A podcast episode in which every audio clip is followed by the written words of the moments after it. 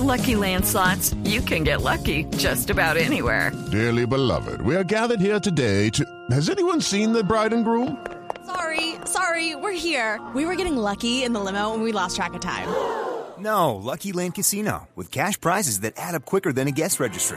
In that case, I pronounce you lucky. Play for free at LuckyLandSlots.com. Daily bonuses are waiting. No purchase necessary. Void where prohibited by law. 18 plus. Terms and conditions apply. See website for details. ¿Listo? Listo. Listo, Centurión. Ya. Se sigue moviendo la bolsa de jugadores en el fútbol europeo. La Ahora cosa sí. sigue moviéndose. No, no tanto por ese lado. Ricardo, el, el fichaje más importante que se confirmó este miércoles, este martes, perdón, fue el de Edison Cavani, Lo finalmente para el Paris Saint ¿Quieren para Germain. millonarios?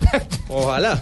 Pero por lo pronto va a jugar en Francia, va a ser compañero de Zlatan Ibrahimovic. Imagínese esa delantera Ibra Cavani. Claro que también Cavani. aparentemente con la llegada de Cavani se activa fuertemente lo del Manchester City Para para, Ibra. que Ibra, Ibrahimovic eh, vaya a la Liga Premier. Por lo pronto, el club francés pagó 65 millones de euros al Nápoles y confirmó pues este fichaje. Hay otro rumor por el lado del equipo parisino que es el del defensa brasilero Marquinhos de la Roma. Pagaría 35 millones de euros también para sustituir en un en cierto caso a Thiago Silva. Es un defensa central brasileño.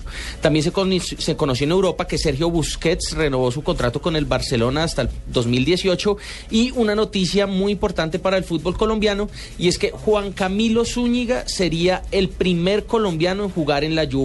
Esta mañana lo hablábamos en Mañanas Blue.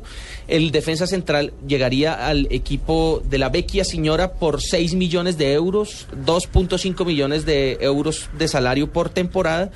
Y pues hay que tener, hay que decir que en el Nápoles no estaba contando mucho para el técnico Rafa Benítez. Rafa Benítez no tiene sus planes, es cierto, serían cuatro años de contrato para Camilo Zúñiga, el hombre de selección Colombia. Eso por el lado de las noticias internacionales. ¿Cómo se mueve el mercado en el fútbol internacional?